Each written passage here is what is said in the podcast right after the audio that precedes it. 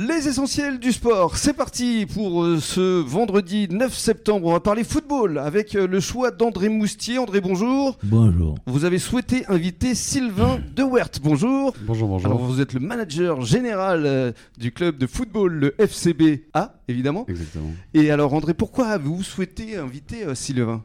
Ben, j'ai souhaité inviter Sylvain et le FCBA parce que euh, je retourne un peu à mes amours d'enfance. hein. Oui, vous avez démarré par le foot, hein. foot. Et c'est Ouais, ça un bon niveau en plus. Et puis j'ai j'ai, euh, vu avec Sylvain qu'il y avait beaucoup de choses à faire et surtout qu'il était en train de faire beaucoup de choses qui me plaisent énormément, notamment sur la formation, sur le développement, euh, Mhm. etc. Et je crois que c'est il y a le potentiel pour ça Mhm. sur le bassin et j'espère qu'il va réussir et que ce club va, va franchir des étapes. Voilà. Oui, parce que euh, Sylvain a créé une méthodologie euh, qui s'appelle football avant-garde, je crois, c'est ça? C'est ça. Et puis, euh, vous avez euh, tout un tas d'envies pour le FCBA, vous allez nous en parler. Mais avant cela, parlons de vous, de votre parcours.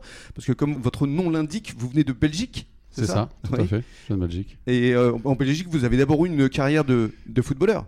Ah bah alors moi, en tant que footballeur, je suis euh, très médiocre. hein. Personnellement, je, je avez suis, dé- je suis très bon pour dire aux autres comment jouer, mais moi-même pour jouer. En tout cas, c'est ma propre évaluation. Mais hein, vous avez attention. démarré à quelle place, vous?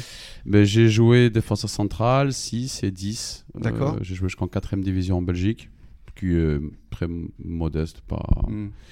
Le plus haut niveau, c'est les vétérans que j'ai joué à la Real, je pense. Hmm. Ça, c'était La pas Real mal. Sociedad, hein, Ouais. en Espagne, on en parlera tout à l'heure. ouais. Alors pourquoi euh, être devenu en- entraîneur? Alors euh, après, j'ai fait le chemin de Saint-Jacques de Compostelle en 2004. Mhm. Et c'était une révélation pendant le chemin que je voulais devenir entraîneur de football. Et euh, quand, dès que je suis revenu, je m'y suis mis et j'ai commencé en 2006. Donc c'était il y a France. une quinzaine d'années en France C'était où France. exactement À Saint-Jean-Pied-de-Port, Oui. au FC Garassi. D'accord. Et par Club la de suite, cœur toujours. hein. vous avez euh, franchi euh, la, la frontière Ensuite, j'ai passé la frontière donc en Egualde, c'est le Pays Basque du Sud, Oui. où euh, j'ai travaillé euh, à Renteria, à côté de Saint-Sébastien, et puis Mhm. j'étais à la Real Sociedad pendant 8 ans. 8 ans à la Real Sociedad où vous avez franchi plusieurs étapes là aussi. Vous avez eu plusieurs rôles. hein. Oui, tout à fait. J'ai commencé comme euh, recruteur à mi-temps, puis à plein de temps, et puis je passé directeur en 2015 avec une équipe pour développer tous les aspects sportifs, euh, euh, commerciaux, politiques, marketing, etc. Donc vous étiez à la Real Sociedad à l'époque euh, d'Antoine Griezmann. Tout à fait, pendant Ouais. deux ans.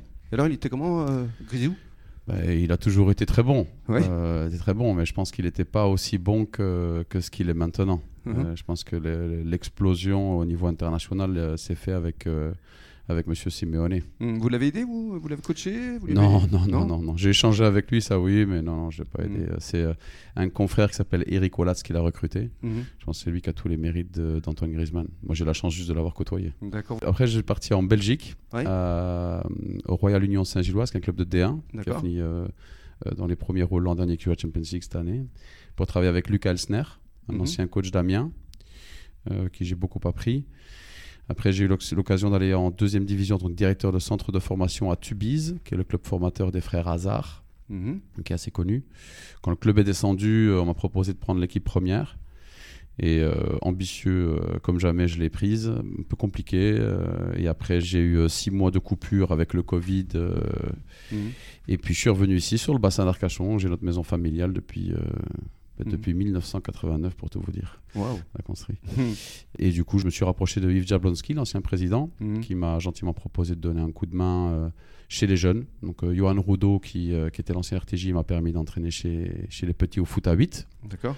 avec l'objectif que je puisse transmettre le peu de choses que je connais, euh, puisse rester assez longtemps au sein du club, ce qui était une assez bonne stratégie, vu que tous ceux qui étaient au foot à 11 ne sont plus au club, et que tous ceux qui étaient à l'époque avec mon foot à 8 sont encore investis au sein du club. Mhm. Puis je suis parti en Algérie, 2021-2022, c'est ça. Et vous êtes revenu. Et je suis revenu, et là, je- là je me suis fait avoir. Là, Il y a M. Ezor qui est venu me voir, euh, Marvin Ezor, que je salue, qui m'a demandé si je voulais continuer à bosser avec lui et lui donner un coup de main, que je pas rester sans rien faire. Et puis M. Jacques Valkoviak qui a aussi fait euh, Mm. le boulot que je salue aussi. Voilà. Le Voilà. président. Voilà, le Mm. président, M. Jacques Valkoviak. Voilà. Alors justement, dans un court instant, on va évoquer votre rôle maintenant au sein du FCBA, mais dans l'immédiat, un petit peu de musique et juste après, ce sera le journal des sports national.